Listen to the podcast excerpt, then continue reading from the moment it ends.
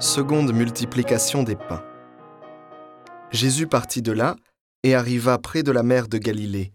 Il gravit la montagne, et là il s'assit. De grandes foules s'approchèrent de lui, avec des boiteux, des aveugles, des estropiés, des muets, et beaucoup d'autres encore. On les déposa à ses pieds, et il les guérit.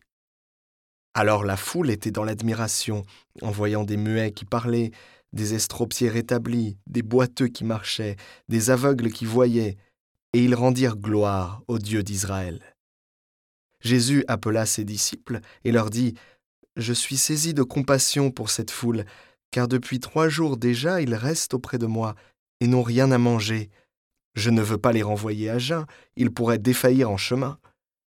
Les disciples lui disent, Où trouverons-nous dans un désert assez de pain pour rassasier une telle foule?